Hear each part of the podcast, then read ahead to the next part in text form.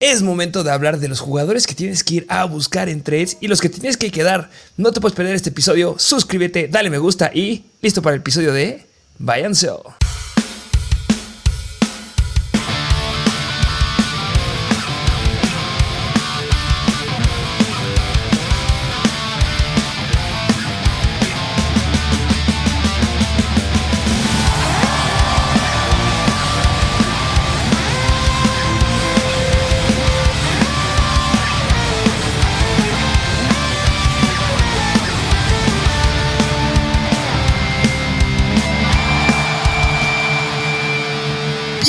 Bienvenidos a un nuevo episodio de Mr. Fantasy Football.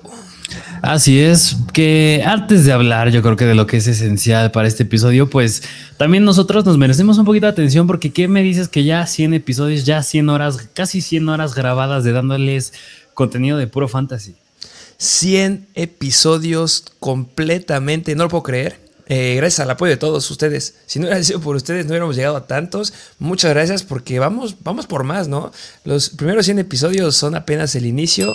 Vamos a a seguir echando ganas, vamos a seguir dándoles contenido. Ya saben que ya tenemos en este año los contenidos, el contenido exclusivo, que está el link en la descripción para que puedan acceder a las guías Mr. Fantasy, en donde están las guías de trades, donde están los jugadores que tienes que ir a buscar, los jugadores eh, del Snapshare, que es qué porcentaje están dentro del campo, el Target Share, que hablaremos mucho en este episodio. También eh, lesiones, que esta semana muchísimas lesiones, y lo que les encanta, este rankings de defensivas y rankings de jugadores, running backs, wide receivers, tight ends y de flex para que empiecen a los jugadores que van a tener la mejor semana en esta ocasión. Así es, así que pues bueno, yo creo que era necesario decir eso, pero pues bueno, este es episodio de Vayancel, jugadores que tienes que comprar, jugadores que tienes que vender y aún más hablar del juego del, del día de hoy en la noche, que es de los Miami Dolphins en contra de los Cincinnati Bengals. Así es, gran juego. Y los Bengals van de blanco, de gala. De gala vienen los Bengals, me gusta también los Giants, que ya hablaremos en su momento, también se visten de gala en esta semana, pero el partido del jueves, voy Bengals, ¿eh? Mira, no sé. Sí, yo, yo, yo igual, yo concuerdo, yo creo que sí se lo lleva Bengals. Van a tronar el 3-0 de los Miami Dolphins, que le ganaron a los Bills porque había muchas bajas, que ya firmaron un nuevo cornerback, este, los Buffalo Bills. Y este, bueno, ya hablaremos de eso en los próximos episodios. Estén suscritos para que sepan bien las noticias. Eh, ¿De qué vamos a hablar el día de hoy? Vámonos, ¿qué te parece con, el, con los buy and sell? Empezando ya de lleno con los jugadores que tienes que vender, jugadores que tienes que mandar en un trade, que tienes que deshacerte de ellos para, para obtener algo mucho mejor. ¿Qué dices? Me parece perverso. Eh, primer jugador, ¿qué, ¿qué, jugador interesante traes en primer lugar? Vámonos a Miami con un, el running back de los Miami Dolphins y es el buen Chase Edmonds. Ufa, Chase Edmonds que eh, running back 1. otra vez, después de la semana 1 que se quedó bastante cortito, semana 2 le ganó Raheem Monster las oportunidades y semana 3 retoma como el running back 1 entre comillas, ¿eh? porque en puntos fantasy 15.7 puntos fantasy, pero en snaps solamente 16. Sí, o sea, ya en términos de porcentaje, 41% de snaps, Chase Edmonds, 59% Raheem Mostert. Y no es la primera vez que vemos a Raheem Mostert más tiempo, porque en el juego en contra de los Ravens, es decir, hace dos semanas, el porcentaje fue bastante similar, más inclinado hacia Raheem Mostert. Así que Chase Edmonds es un jugador que pues, está pareciendo quedarse nada más. Yo diría que con las oportunidades por aire, pero en cuanto a snaps, el que está adentro, el que está más adentro del campo está siendo Raheem Mostert.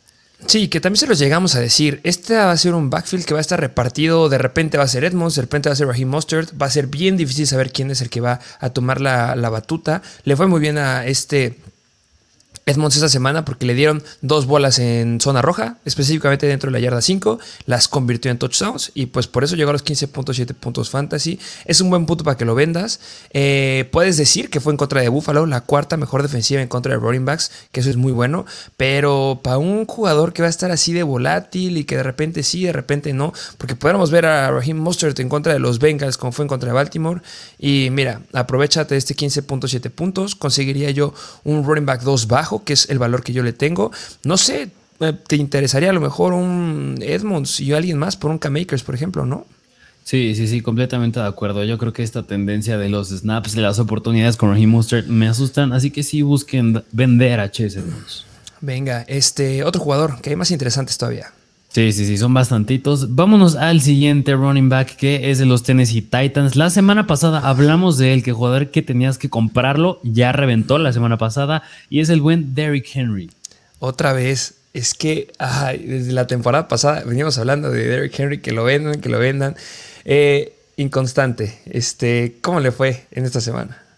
Sí, Derrick Henry, porque, bueno, yo creo que Derrick Henry es un jugador con el que no te tienes que asustar en cuestión de snaps ni oportunidades en zona roja. Digo, para que se den una idea, hablando de los snaps, que es una estadística que a mí me está gustando ver mucho. Derrick Henry la semana pasada, 72% de los snaps, en comparación a hace dos semanas, que no sé si recuerdas que nos asustó porque Don Trey Hiller estaba teniendo oportunidades, Hassan Haskins se estaba metiendo, pues no, ya regresó, que le fue muy bien. 72% de los snaps se me muy bueno, pero por eso mismo que dijiste, Derrick Henry es un jugador que es bien inconstante, no tiene mucho volumen por aire, sí ha tenido sus talles, pero yo sí buscaría pues venderlo y más porque pues pesa el nombre. Sí, este, el, nombre pesa demasiado, eh, le fue muy bien, o sea, consideren algo. Hay jugadores que vamos a estar diciendo que vendas, pero no significa que vayan a ser malos. Derrick Henry es bueno. Simplemente no nos gusta porque es muy inconstante. Y va a haber semanas en las que te vas a perder. Entonces, si puedes conseguir algo que sea más constante, adelante. Ya vimos que tuvo dos semanas bastante malitas, que Dontrell Hilliard tomó la batuta, que eso es lo que no nos esperábamos. En la semana 2 no jugó Dontrell Hilliard y a pesar de eso, Derrick Henry solamente dio 8.5 puntos fantasy. Eh, a considerar también, los Raiders son la tercera peor defensiva en contra de los running backs. Y eso también pudo influir en que consiguiera los 25.3 puntos fantasy. Em, yo me iría, como siempre lo decimos, váyanse por ahí en constante. Si eres alguien que ama a Derrick Henry, quédatelo, no lo cambies. Pero prepárate porque va a haber semanas en las que te va a dejar muy, muy corto. Y, bueno, este, me gustaría decir que es ese hombre confiable del 2020, 2019, 2018 que no se rompía y no se tocaba. Pero después del 2021, que ya tuvo una lesión importante en la que se perdió de la semana 9 a la 18, uh, me da miedo que se pueda volver a tocar en esta, en esta temporada otra vez. Y más porque le están volviendo a dar la carga de trabajo de 20 acarreos por juego. Entonces, cuidado simplemente. Sí, tengan mucho cuidado ahí con Derrick Henry, la misma historia de siempre, inconstante por aire. Pero bueno, ese fue Derrick Henry. Vámonos al siguiente jugador que es novato, es wide receiver de los New York Jets y es Garrett Wilson. Que aquí viene algo bien importante, ¿eh? ya salió eh, Robert Saleh, ya confirmó a los reporteros que Zach Wilson está de regreso y va a ser el coreback titular en contra de los Pittsburgh Steelers.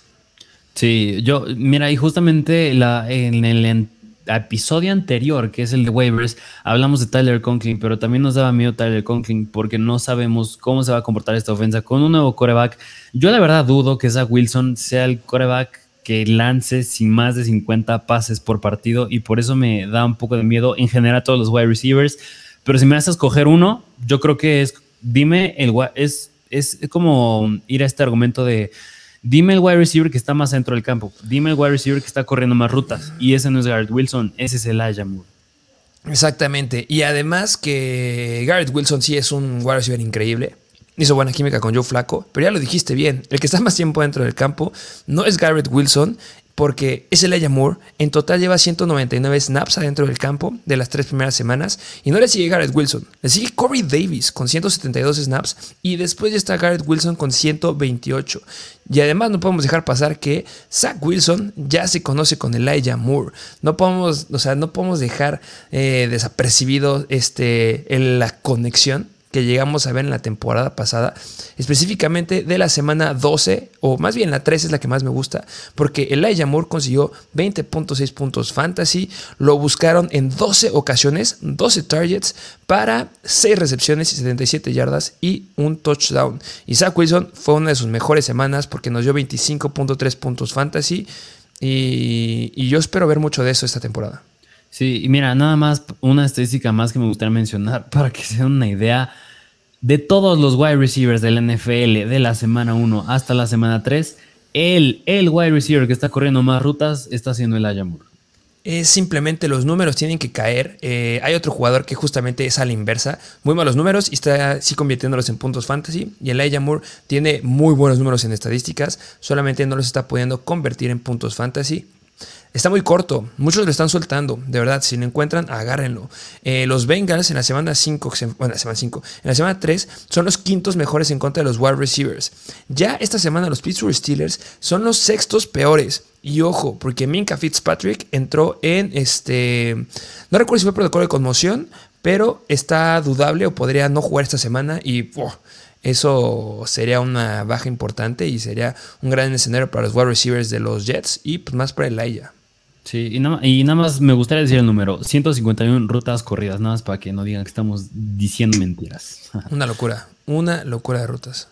Pero bueno, ese fue Garrett Wilson, véndanlo. Vámonos al siguiente jugador que este ya lo hemos mencionado varias veces y yo creo que nada más vale la pena mencionarlo otra vez. Es running back de los Kansas City Chiefs y es Clyde Edwards Lair. Aquí está Mr. Fantasy Football para recordarte una vez más que vendas a Clyde Edwards Lair. Ya, ya lo hemos hablado mucho de él. Este, vámonos al siguiente, siguiente jugador. Vámonos al siguiente jugador, siguiente running back, que es de los Atlanta Falcons y es Cordarrell Patterson. Cordarrell Patterson, que, ¿qué me puedes decir? 31 años de edad y se coloca como el running back número 4 de la NFL. Mira, hace dos semanas, mm, y lo llegué, yo lo llegué a mencionar en el live stream, que me daba un poco de miedo esta semana porque Tyler Alger ya estaba amenazando con los snaps y las oportunidades, y a pesar de eso, en contra de los Seahawks, 17 acarreos y 8.3 yardas por acarreo y un touchdown. Es decir, nada más afirma un poco más que Cordell Patterson es parte de la ofensa, pero híjole, ¿tú qué me puedes decir de Cordell Patterson? Eh, mucho miedo. Eh, sí alcanzó los 22 puntos fantasy, pero fue porque anotó una vez touchdown. Eh, solamente le dieron acarreo, dos acarreos dentro de la yarda 20, no más. En la semana 1 en contra de los Saints también le fue bien porque también anotó y justamente dio 22 puntos fantasy. Pero eh, los Seattle Seahawks, que son esta semana, son los octavos peores en contra de los running backs. Entonces ahí podríamos justificar también que los Atlanta Falcons solamente o están yendo con este Cordell Patterson o están yendo con Drake London, que le está yendo muy bien también. Y ahorita ya empezaron a buscar un poquito más a Cal Pitts, aunque su snapshare, eh, mm, su porcentaje de rutas corridas no me gustó nada este, en esta semana. Pero eh, Cleveland, media tabla en contra de los running backs. Y después Tampa Bay, segunda mejor en contra de los running backs vendan a Cordell Patterson como un running back 1. De verdad, porque es lo que está haciendo ahorita. Cuando tienes un running back que está siendo tan relevante, que igual es lo mismo argumento con el, siguiente running back del que hablaremos, consigue algo que sea un valor de un running back 1 real. No te quedes con jugadores que solamente nos llevan promediando en las primeras tres semanas, em, si no me equivoco, unos 15 acarreos por juego. Y está dependiendo mucho de los touchdowns y tiene 31 años vayan, consigan un running back joven, que sea un real running back 1, que tenga las oportunidades, que tenga targets por aire, porque Cordell Patterson ya no es el Cordell Patterson de corredor y wide receiver de la temporada pasada. Ahorita es un corredor absoluto. Solamente vio un target esta semana y la semana pasada un target también. La primera semana vio 5 targets, pero fue cuando hubo la lesión de este Williams. Pero ahorita ya es un corredor puro que lo están considerando como running back 1 muchos y que puedes cambiarlo por un running back 1 real y pues venderlo como running back 2, porque es lo que es ahorita, pero tiene riesgo de lesión. Entonces, como, me da miedo. Que mira, personalmente yo creo que si hay un jugador que regularmente nos ha callado la boca, es el Patterson. Yo creo que puede continuar haciendo lo que está haciendo, claro que sí, pero, pero no, no me convence, no me acaba de convencer. Ah, no, sí, es que, o sea, nos va a volver a callar la boca esta semana. Tampa Bay lo dudo. Y después se vienen semanas bastante buenas. Pero es que es un running back 2. Y, y sí, o sea, hablar que lo vendan no significa que sea malo. Es un running back 2, de verdad es lo que es. Pero si puedes conseguir un running back 1, no sé, puedes conseguir hasta un Joe Mixon que no le está yendo tan bien. ¿Te gustaría acordar el Patterson un Joe Mixon, por ejemplo? Híjole, Joe Mixon. Exactamente, porque son jugadores que tienen la mayor cantidad de, o sea, la cantidad de oportunidades por aire y por tierra son mucho mayores a los que nos puede llegar a dar Cordell Patterson. Y a diferencia de la temporada pasada, remarco que ya no está siendo efectivo por aire. Entonces, es, bueno, pero nada más que yo sí intentaría hacer el cambio. Lo tengo, lo tengo en la liga y ya estoy ahí armando los trades. Sí, pues sí. Ese es Cordell Patterson. Vámonos al siguiente jugador que es de los Jacksonville Jaguars. Es running back y es James Robinson. Que, mira, James Robinson, si no estás en las guías Mr. Fancy, en las guías de tres, James Robinson ahorita yo diría que su valor está sumamente inflado. Y una estadística que me gustaría destacar es que la competencia de James Robinson es que tiene atrás a Travis Etienne. Por eso está en el cel y por eso me da miedo James Robinson. Le está yendo muy bien, pero si nos ponemos a ver la oportunidad de toques al balón, es decir, juntando los targets, es decir, el juego aéreo y el juego terrestre, la semana pasada en contra de los Chargers fue la semana en la que Travis Etienne ha visto la mayor cantidad de oportunidades con un 25% y James Robinson con un 31%. Vámonos un poquito más específico. James Robinson tuvo 17 acarreos, Travis Etienne 13 acarreos y por aire Travis Etienne 3 targets y James Robinson 3 targets. Lo acabas de decir bien. Es un jugador que eh, tiene un novato atrás, que se sabía que iba a ser un argumento que también ahorita diremos con otro running back que me fascina. Pero los novatos poco a poco, hay que darles tiempo. Y Travis Etienne va mejorando. Carcacha, paso a pasito, ahí va mi Travis Etienne. Y lo que dices, ya está viendo una diferencia importante. ¿Qué es lo que beneficia a James Robinson? Pues que tiene cuatro touchdowns. Tiene cuatro touchdowns y gracias a eso se coloca como el tercer mejor running back en la NFL ahorita. Mismo argumento que Cordell Patterson. Lo están valorando como un running back 1 pero no lo es. Es un running back 2. Consigan a un sólido running back 1. De verdad, sí lo pueden llegar a tener, porque ya lo dijiste, las oportunidades son muy pocas. Por aire solamente 3 targets se me hace muy, muy bajo. Y le quitamos ese touchdown y cae a 13 puntos fantasy, que es lo que nos tiene que estar dando. Y los Jaguars están jugando muy bien. Eh, Trevor Lawrence me encanta, estuvo en los waivers, viene jugando excelente, ¿no? Lo tocaron la semana pasada. Va a ser una prueba importante en contra de Filadelfia, que para los running backs es bueno, porque los Philadelphia Eagles son buenos en unos aspectos, pero no tan buenos en contra de los running backs, porque son los séptimos peores. Y después van en contra de Houston, los segundos peores. Son semanas que podría volver a dar números buenos James Robinson, pero en donde tiene que empezar a darle la vuelta a Travis Etienne. Entonces, por eso no estoy 100% confiado con él. Tengo miedo que de repente vuelva a caer o que caiga ya a los 13, 15 puntos, que es lo que te debe dar un running back 2. Y si desperdicias esta oportunidad de tener un sólido running back 1, te vas a arrepentir. Sí, y mira, yo te, yo con hablar de James Robinson te quería hacer dos preguntas. Tú, para el resto de la temporada, ¿prefieres un James Robinson o un Javonte Williams?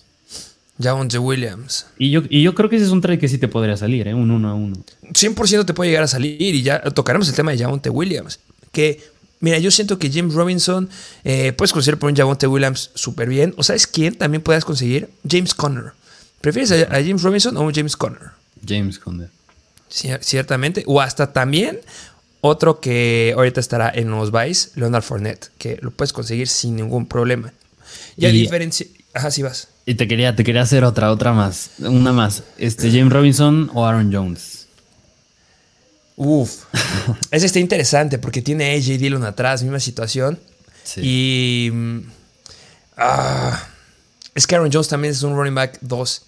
Y mira, y, yo y te puse Aaron Jones porque justamente la semana pasada Aaron Jones otra vez volvió a caer, tuvo una, ahora sí que un declive de oportunidades en comparación a la semana 2, le fue muy bien en contra de Chicago, pero ya cayeron otras oportunidades. Es decir, como que no nos dejan muy en claro los Packers el rol que tiene Aaron Jones todavía en esa ofensa, pero pues yo creo que es una pregunta bien difícil de hacer. Yo creo que sí optaría más por Aaron Jones que mira, este, si vemos en cantidad de toques de balón, James Robinson y Aaron Jones están tocando la misma cantidad de toques a balón en, esta semana, la semana 3. James Robinson tuvo 17 acarreos y 3 targets, que son 20. Y a diferencia de Aaron Jones, que tuvo 12 eh, acarreos a balón y 14 targets. Bueno, cuatro menos, pero está bastante cerca, ¿no?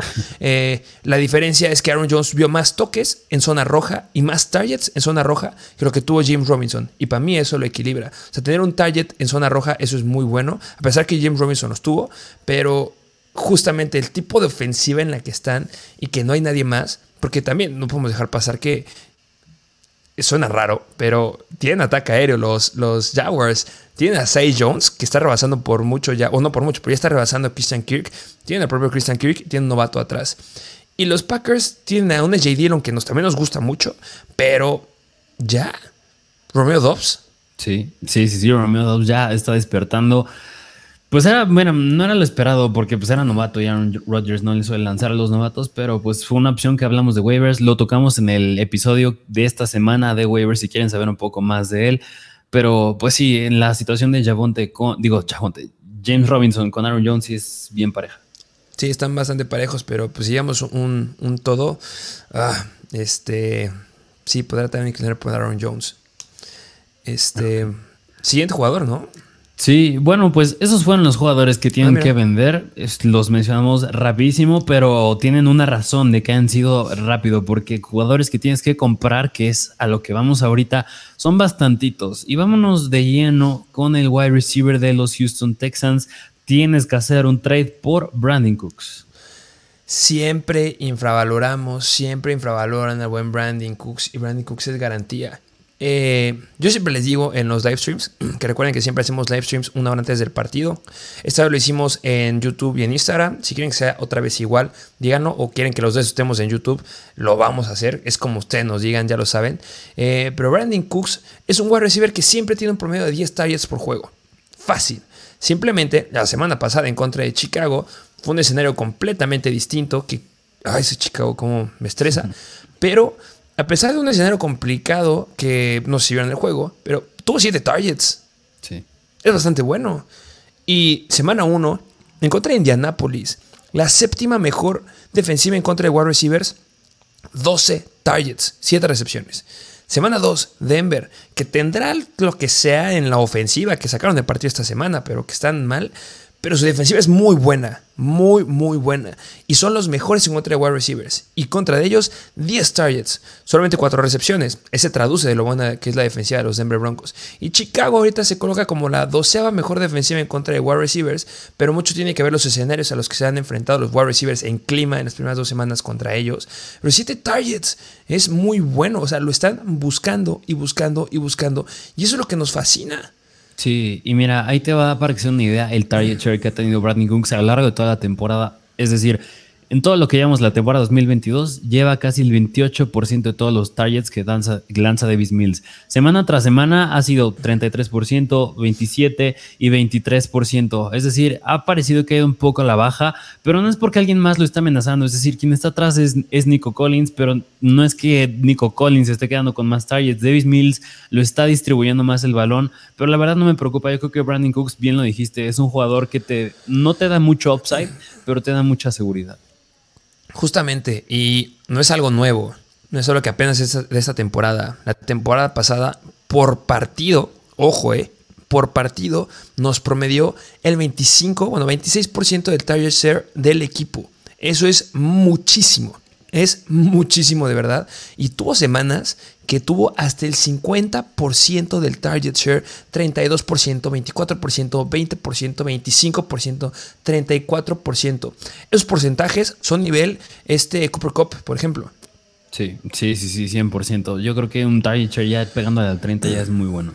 Es demasiado y este pues es lo que tienen aquí los Houston Texans. Y esta semana van en contra de los Chargers, que son la cuarta peor en contra de wide receivers, y después van en contra de Jacksonville, la décima peor. Así es, pero pues ahí lo tienen, ese es Brandon Cooks. Vámonos al siguiente jugador que por lo regular en el Buy and Sell no traemos corebacks, pero esta vez traemos un coreback, es coreback de los Arizona Cardinals y es Kyler Murray. Y mira, Kyler Murray yo creo que es un jugador, yo creo que ahí estás de acuerdo conmigo, que es, va a ser difícil hacer un trade por él, yo creo que sí, pero yo creo que si me preguntas, es un jugador que todavía no alcanza el piso que tiene para esta temporada. ¿Por qué? Porque todavía no tiene a Rondale Moore y todavía no tiene a DeAndre Hopkins. Lo que ha estado haciendo lo ha estado haciendo con Zach Ertz, Greg Dortch y Marquise Brown. Jugadores muy buenos, pero todavía le falta mucho más a Kyler Murray y yo creo que es un coreback que todavía tiene muchísimo upside y no lo ha ni siquiera demostrado el piso, el piso que tiene. Justamente, lo acabas de decir bien. eh, a veces es complicado conseguir eh, corebacks.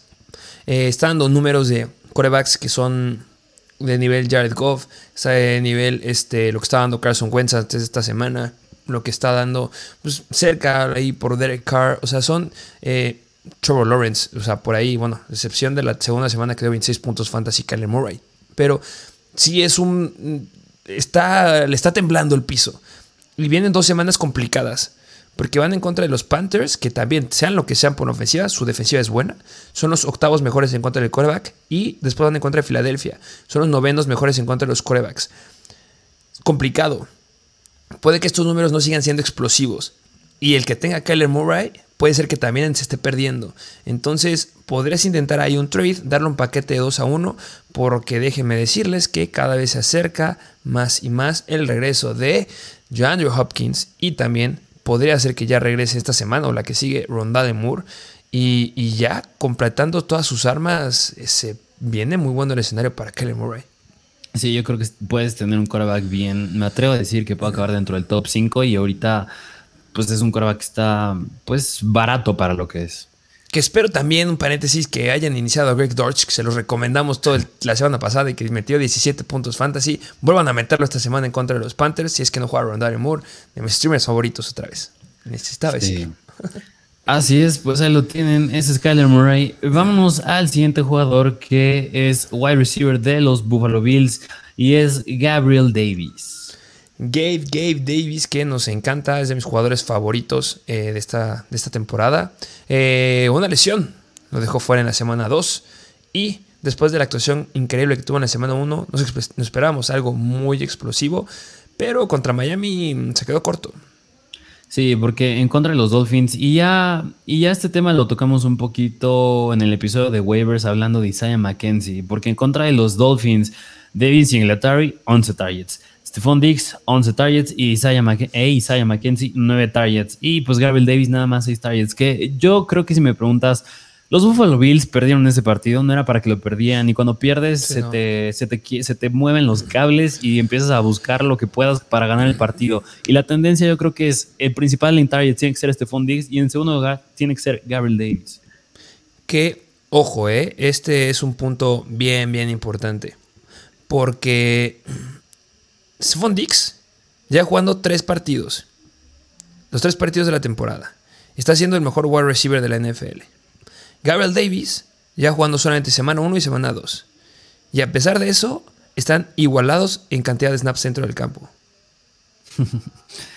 Me encanta esa estadística porque es que Gabriel Davis cada vez que entra lo buscan. Lo buscan, lo usan y va a seguir siendo lo mismo. Lo buscaron esta semana eh, una vez dentro de la yarda 20, pero no se pudo concretar ahí. jugaron mal los Bills, bien lo dijiste. Pero van en contra de Baltimore la peor defensiva en contra de los wide receivers. O sea, Stephen Diggs va a ser una locura esta semana. Davis tiene que también ser una locura esta semana. Eh, trae, trae, está medio tocadillo ahí del, problema del, tobillo, que ha entrenado de forma limitada, pero yo creo que sí va a jugar sin ningún problema. Pero después van en contra de Pittsburgh. Ya les dije que es la séptima peor en contra de los, de los wide receivers. Después van en contra de Kansas City, que es media tabla. Y después tienen una fila de cinco semanas que están dentro de las 10 peores defensivas en contra de los wide receivers. Este es el único momento que vas a poder conseguir a Gabriel Davis, un wide receiver 2 sólido y que podrás ser mejor ahí moverlo para conseguirlo por un paquete 2 a 1 o por un, por un flex. Sí, mira, y hay otra estadística que me gusta mucho que es las rutas corridas por dropback, es decir, cuántas rutas corre en cada dropback de Josh Allen, los wide receivers de los Buffalo Bills y Gabriel Davis corre en el 90, corre una ruta en el 96% de los dropbacks de Josh Allen. Es decir, eso lo pone como el wide receiver número 14 entre todos los wide receivers del NFL. Y me estás diciendo en el puesto número 14 para un wide receiver que no es, bueno, el titular en su equipo, muy bueno. Muy bueno. Y, ya vamos a comparar un poquito aquí con Stephon Diggs que Stephon Dix, sus estadísticas son irreales, pero la profundidad media eh, de donde lo busca este Josh Allen es de 9 yardas. O sea, normalmente vemos a Stephon Dix en rutas para conseguir primeros y dieces, pero a Gabriel Davis, su, promedio de profundidad de rutas o de targets es de 13.1 yardas. son jugadas más grandes, que obviamente no tiene la cantidad de targets que tiene Stephon Dix, pero puede llegar a alcanzarlos en algunas semanas sin ningún problema y habla de jugadas grandes. Entonces, vayan por Gabriel Davis, inténtenlo. Así como la semana pasada les dijimos, intenten el trade de Dalvin Cook, intenten el trade de Derrick Henry. Esta semana yo el que les recomiendo en primer lugar, aunque hay unos que me gustan mucho todavía, sí pondría como top a Gabriel Davis. Y, mira, nada más para acabar la, la estadística que les dije ahorita del 96% de Gabriel Davis, Stephon Diggs corre una ruta en el 74% de los dropbacks de Josh Allen. Lo hacen en el wide receiver número 60. Una locura, de verdad, muy buenos stats. Sí, pero bueno, es Gabriel Davis. Vámonos al siguiente running back, que este también ya le hemos mencionado en episodios anteriores. Es running back de los Denver Broncos y es Javonte Williams. Señor Javonte Bonte Williams, em, me quería hacer un trade tú y no te lo acepté. No voy a dejar ir a Javonte Williams. Vayan a buscarlo. Eh, sí, puede que le esté pasando lo mismo que me está pasando a mí en una liga en la que estamos juntos.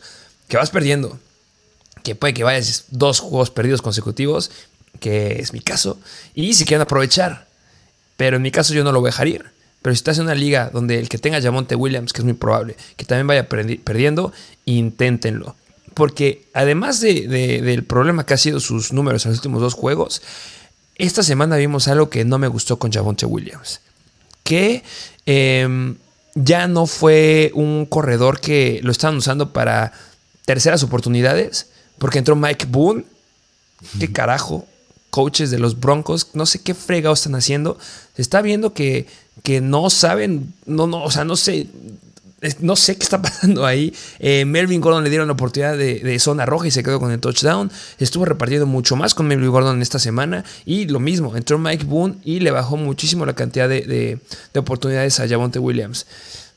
Ah. Mira, y mira, yo, yo al hablar aquí de la situación de Javonte Williams, yo creo que yo creo que nos queda muy claro que la, el, la repartición de oportunidades entre él y Melvin Gordon está inclinado más hacia Javonte Williams. Es decir, la semana pasada, 15 carreras Javonte, 12 Melvin Gordon. Sí, Melvin Gordon tuvo 6 targets, Javonte 5, nada más uno menos. Pero yo creo que en general estos Broncos se están viendo muy mal. Y yo no critico el talento de Russell Wilson, yo no critico el talento de los jugadores, yo critico más el cocheo.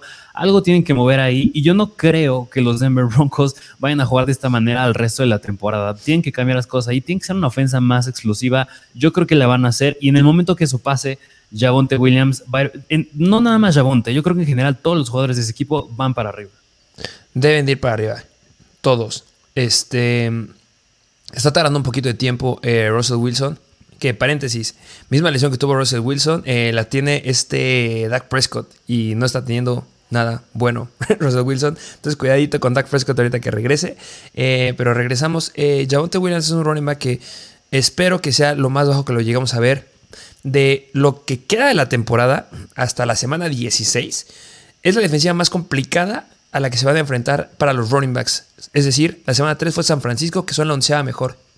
De ahí en fuera son defensivas más sencillas. Los Raiders son la cuarta defensiva, tercera, cuarta defensiva más eh, fácil en contra de los running backs. Después Indianapolis, media tabla. Después los Chargers, que son la séptima eh, peor. Luego los, los Jets, que son la novena peor. Jacksonville, que es media tabla. Y así es el resto de su calendario. O sea, es muy favorable en contra de los running backs.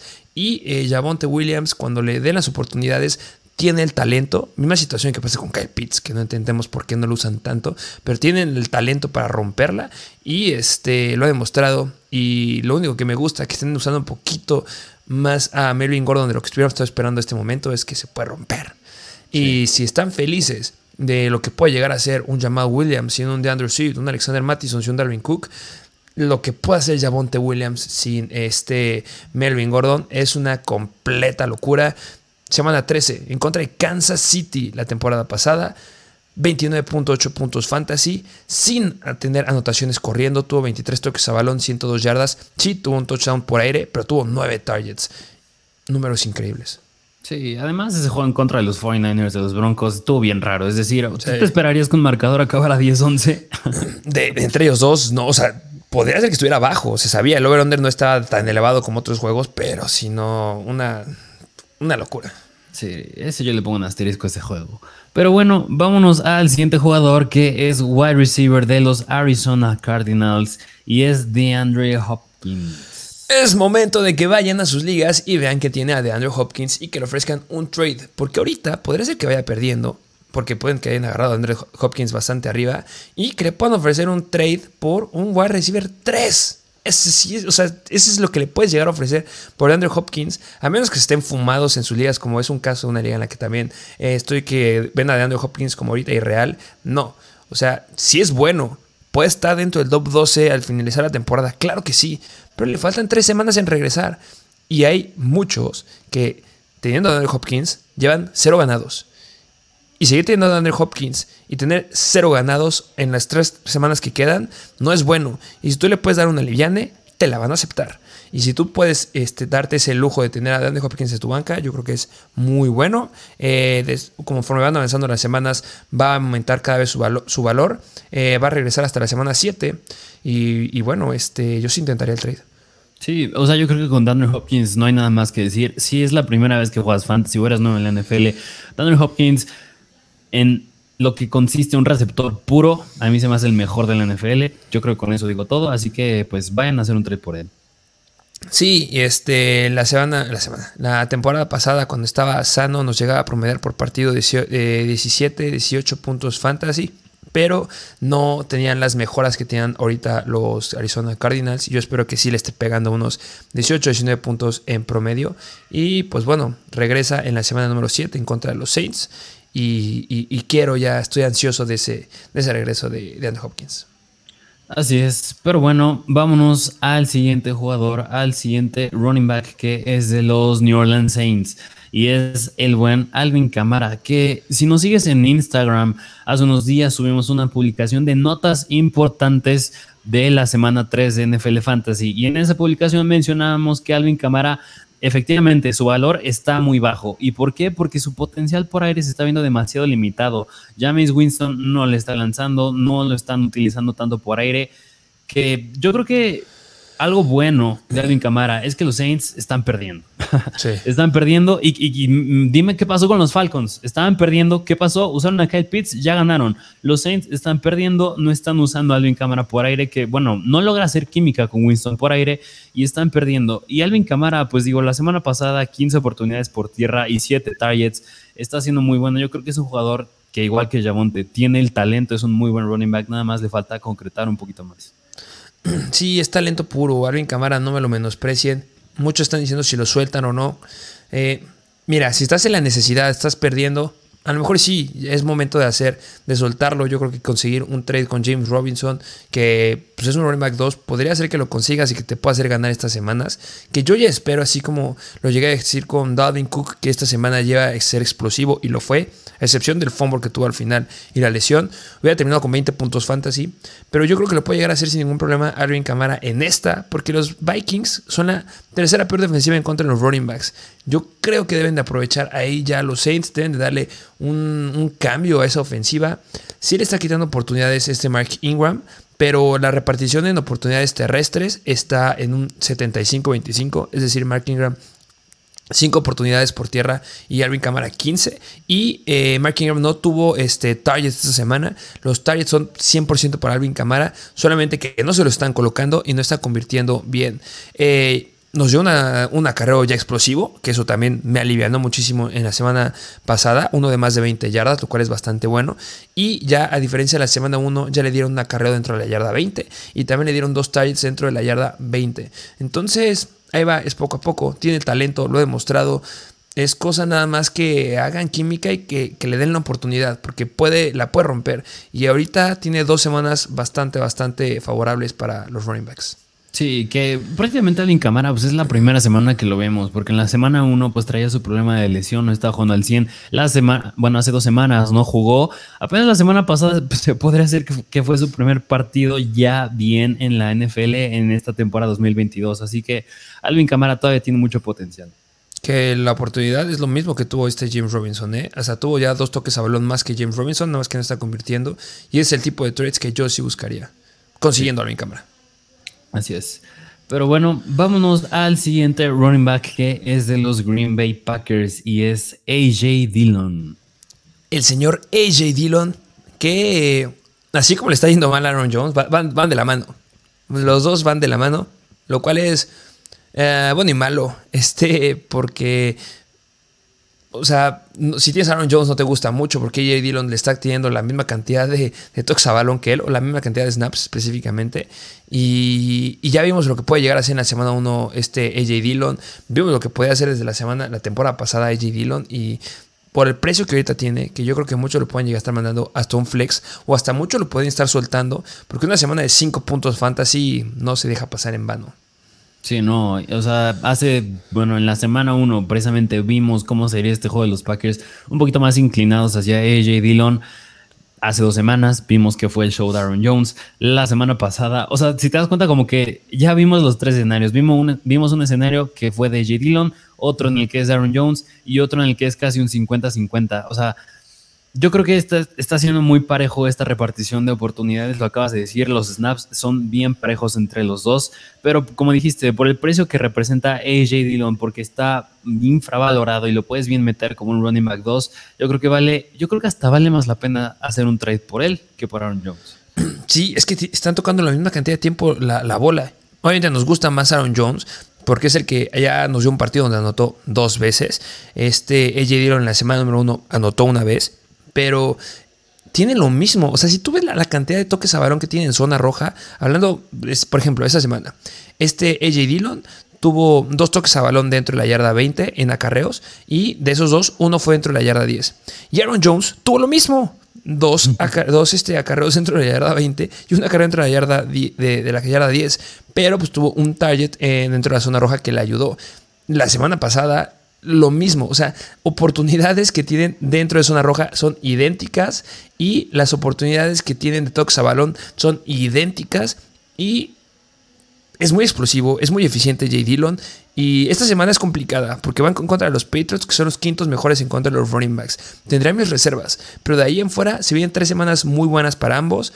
Podrías arriesgarte a que le pueda ir mal a AJ Dillon esta semana, que no, no veo cómo pueda volver a pasar porque necesitan ya empezar a, carburar estos Packers. Y hasta le puedes llegar a ofrecer al que tenga a AJ Dillon un, un flex. Pero ahorita yo sí lo intentaría conseguir, porque vuelve a dar otra semana explosiva de 20 puntos como en la semana 1, que podría pasar en las 5 en contra de los Giants y en las 6 en contra de los Jets. No te lo van a querer dar.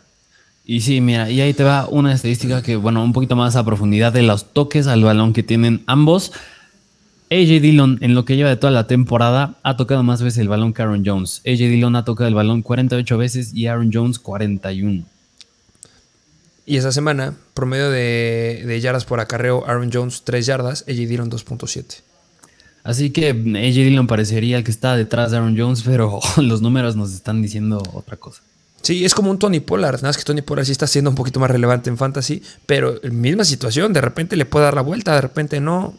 Sí. Es lo que tienen los Packers ahí y los tienen que usar. Así es. Pero bueno, vámonos al siguiente running back que es de los Tampa Bay Buccaneers y es el buen Leonard Fournette. Difícil trade. Ya lo, lo, mencioné eh, hace ratito que estábamos hablando de James Robinson. Pero mi compadre Leonard Fournette no ha notado. Tiene más potencial. Su techo todavía está alto. O sea, su piso está corto.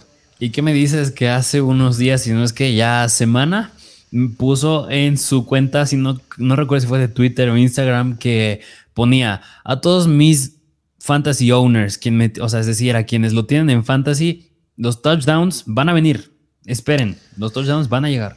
Sean pacientes porque van a venir y yo, yo le creo, yo le creo por completo. Eh, yo a veces no soy tan favorito, no es, no es un jugador que sea tan fanático, porque no es, o sea, después de lo que había pasado hace mucho tiempo, que Leonard Fournette perdió mucha relevancia, después de haber estado con los Jaguars, eh, no podemos dejar pasar lo que hizo la temporada pasada. O sea, la temporada pasada nos daba juegos de hasta tres touchdowns. Recuerdo muy bien la semana, no recuerdo cuál fue, pero en contra de los Colts, que tuvo tres touchdowns por tierra y un touchdown por aire. Una locura. Completa locura. Eh, aquí tengo el dato, ya lo encontré. 44 puntos fantasy nos dio esa semanita. O sea, no entiendo cómo la fórmula de Leonard Fournette con unos Tampa Bay Buccaneers que no tienen ni a Julio Jones, no tuvieron a Mike Evans y que tampoco tienen a Chris Godwin, no le están ocupando para anotar. O sea, no entiendo como que esa fórmula. Están ganando por alguna razón los, Buccaneers, pero tienes que usar a Leonard Fournette.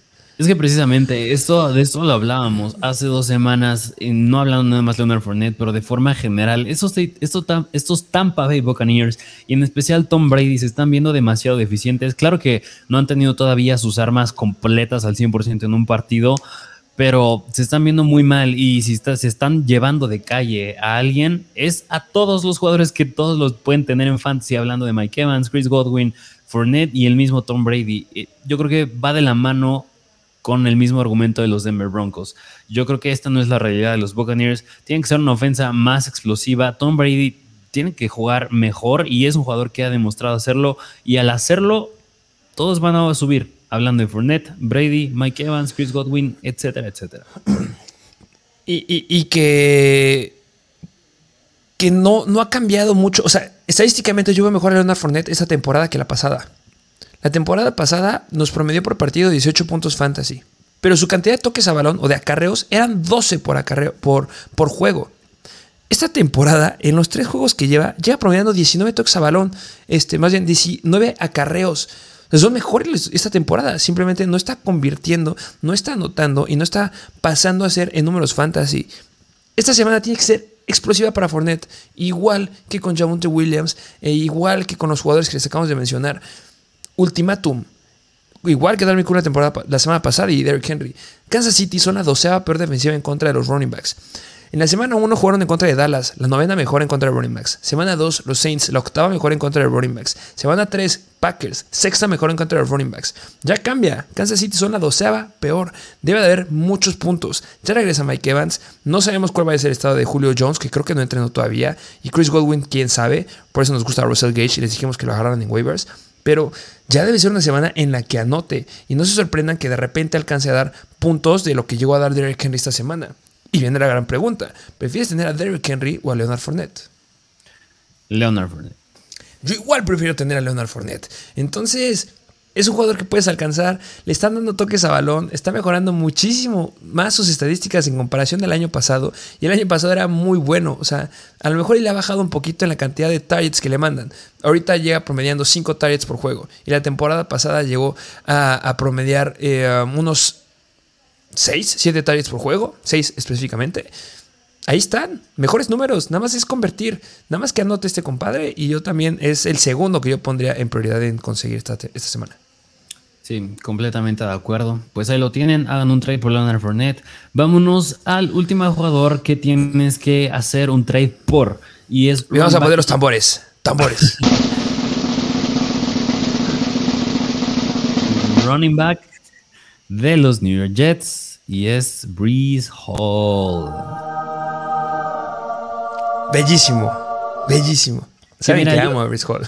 Que mira, es que tenemos muchas cosas buenas que decir de Breeze Hall, pero esta sí la quiero decir yo. Venga. y son cantidad de snaps, porque la semana pasada el juego de los Bengals en contra de los Jets fue la primera semana en la que Breeze Hall ya superó en cantidad de snaps a Michael Carter. Es decir, Breeze Hall 51% de los snaps y Michael Carter 48%. Gracias. Ya eh, nos llegan a preguntar también mucho en los, en los episodios de Start and Sit. Oigan, ya meto a Breeze Hall, no meto a Breeze Hall. Yo lo que les recomendaba es, esta semana, si no tienes nada más, mételo en zona de flex. Pero yo lo aguantaría. Yo lo llegué a aguantar en ciertas ligas. Y sí, puede que me haya arrepentido porque en lugar de Brice Hall metí a Jamonte Williams y Jamonte no dio nada y Brice Hall dio 15 puntos. Esta semana metan a Brice Hall.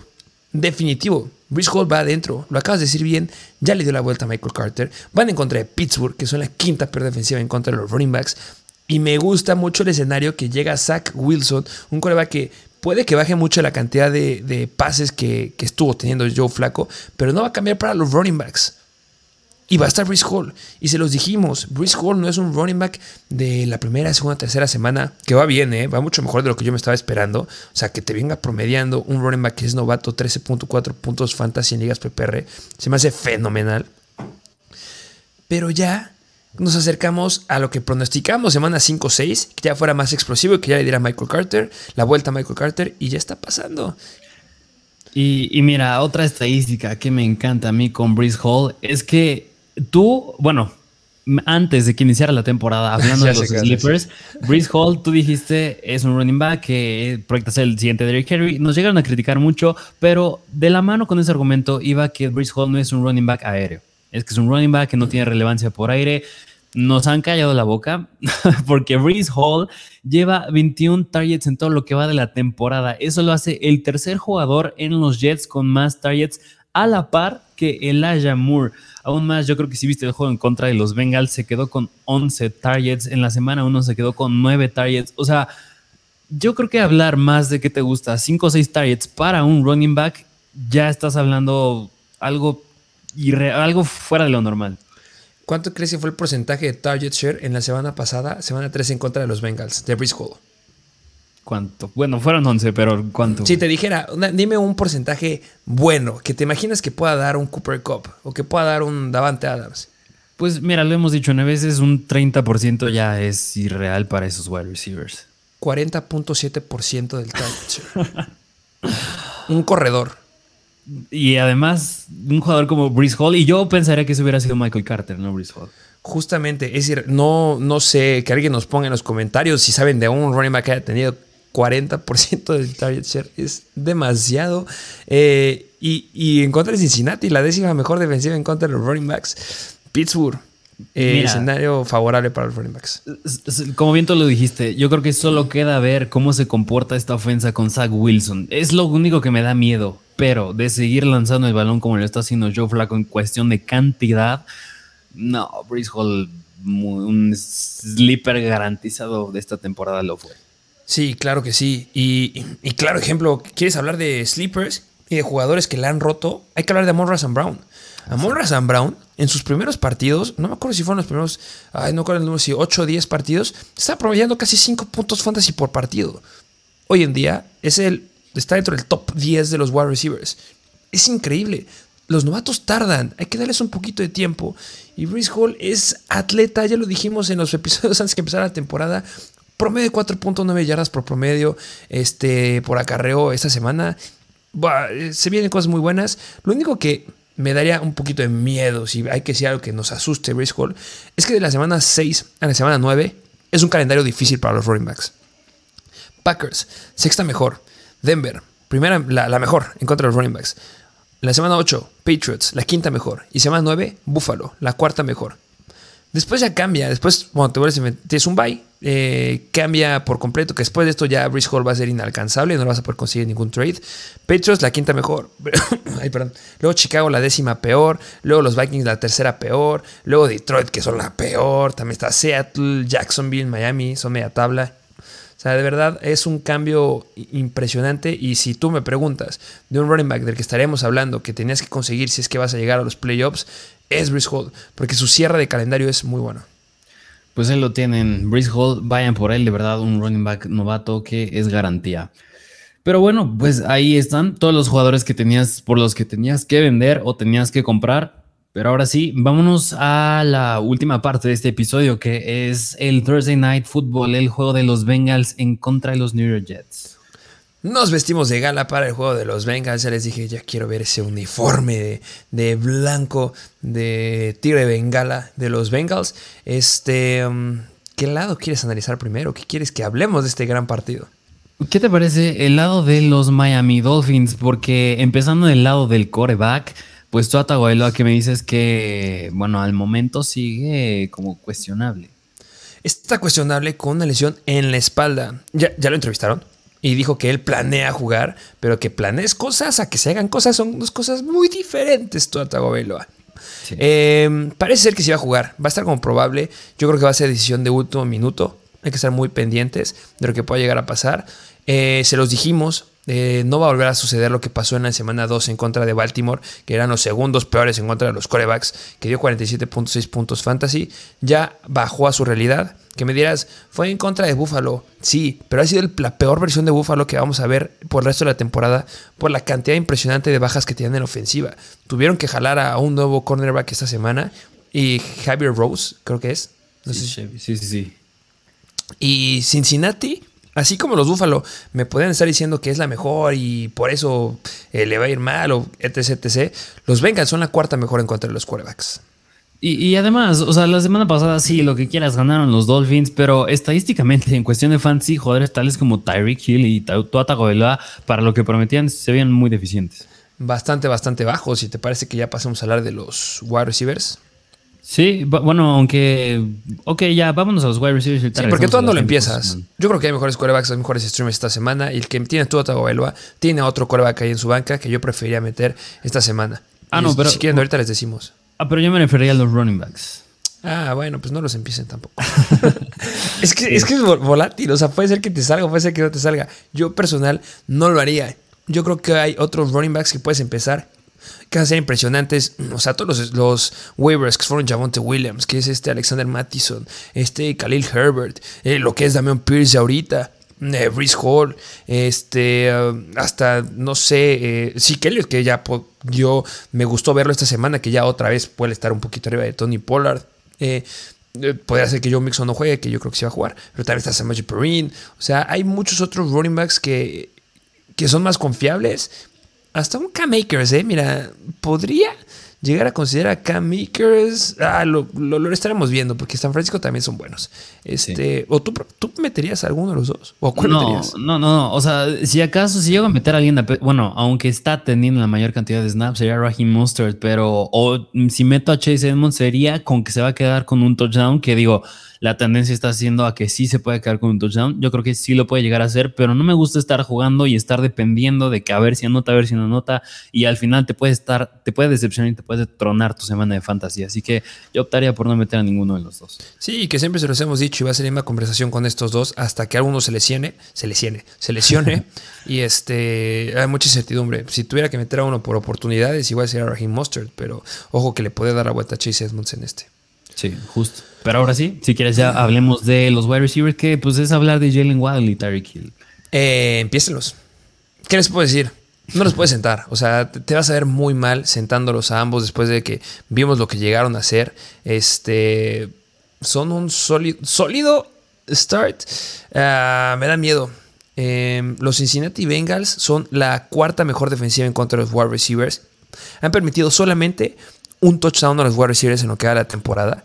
Eh, eso no me gusta para nada. Y este solamente en yardas han permitido 378, que hablando de todos los equipos de la NFL, son la segunda menor cantidad de yardas que le han permitido a los wide receivers eh, de todas las defensivas. O sea, la única que ha permitido menos son los Broncos, que han permitido 340 yardas.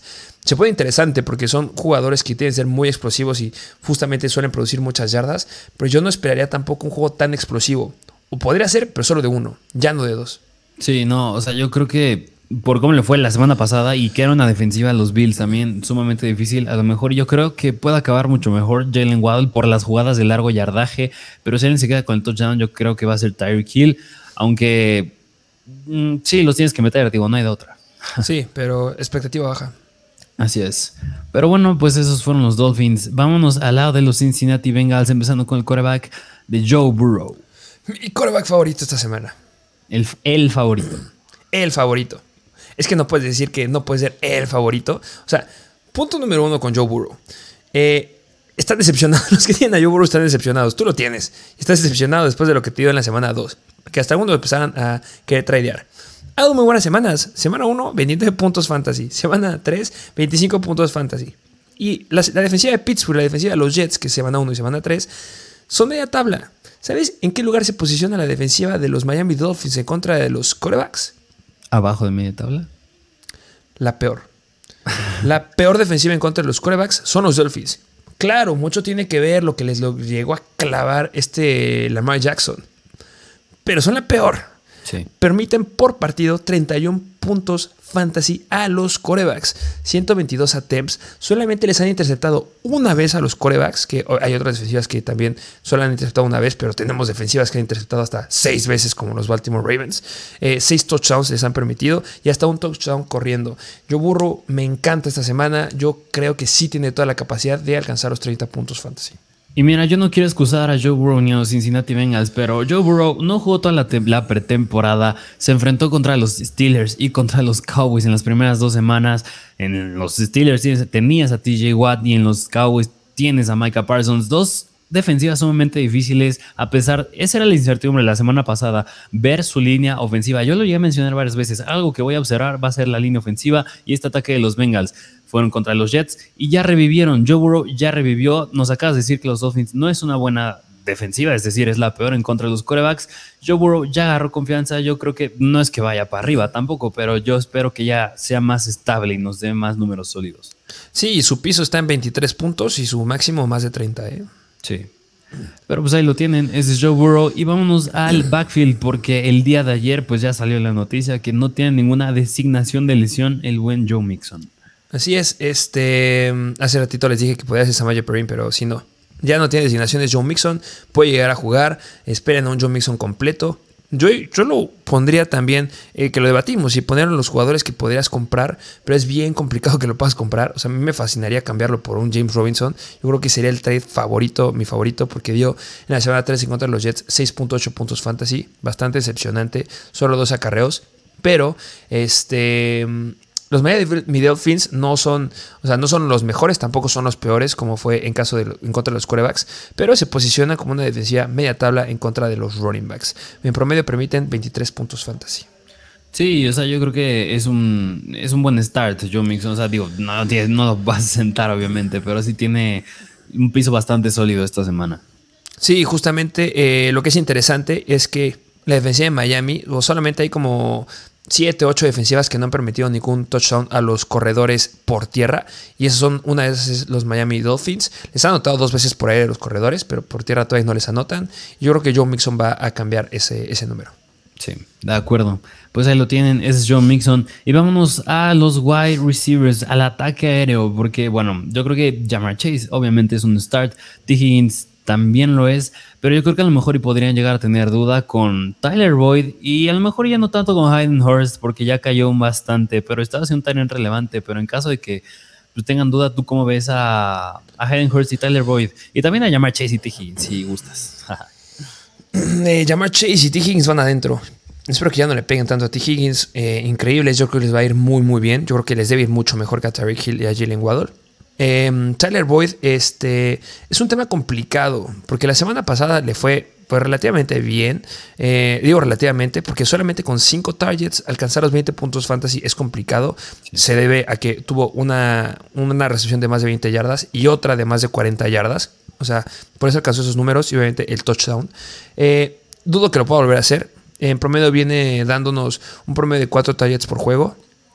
Hablando de la defensiva de los Dolphins, son media tabla en contra de los wide receivers, pero permiten en promedio 35.9 puntos fantasy a los wide receivers. Obviamente esto se divide entre todos, pero yo creo que lo pueden llegar a romper ese número sin lugar a duda este, los Whites. Y yo creo que también hay sleepers o jugadores que están infravalorados que puede irles mucho mejor que Tyler Boyd esta semana. Sí, sí, de acuerdo. Yo creo que hay mejores streamers. Llamar Chase Higginson de Stars. Yo tampoco meto a Hayden Hurst. Tyler Boyd, pues si lo metes es esperar que una jugada larga, pero no creo que pase en, ese, en este, el juego del día de hoy. Pero pues, pues ahí lo tienen. Así es. Este, pues esos son los que debes de empezar. Eh, nada más que decir, a esperar y ver que es un juegazo, que rompa la expectativa. El over-under está muy alto, creo que es de los más altos que hay en esta semana. Creo que el clima no debe hacer ningún efecto, pero pues si no, les avisaremos ahí en Instagram. Así es, pero pues ese fue el episodio de hoy. Ahí tienen los buy and sells y el juego del Thursday Night Football.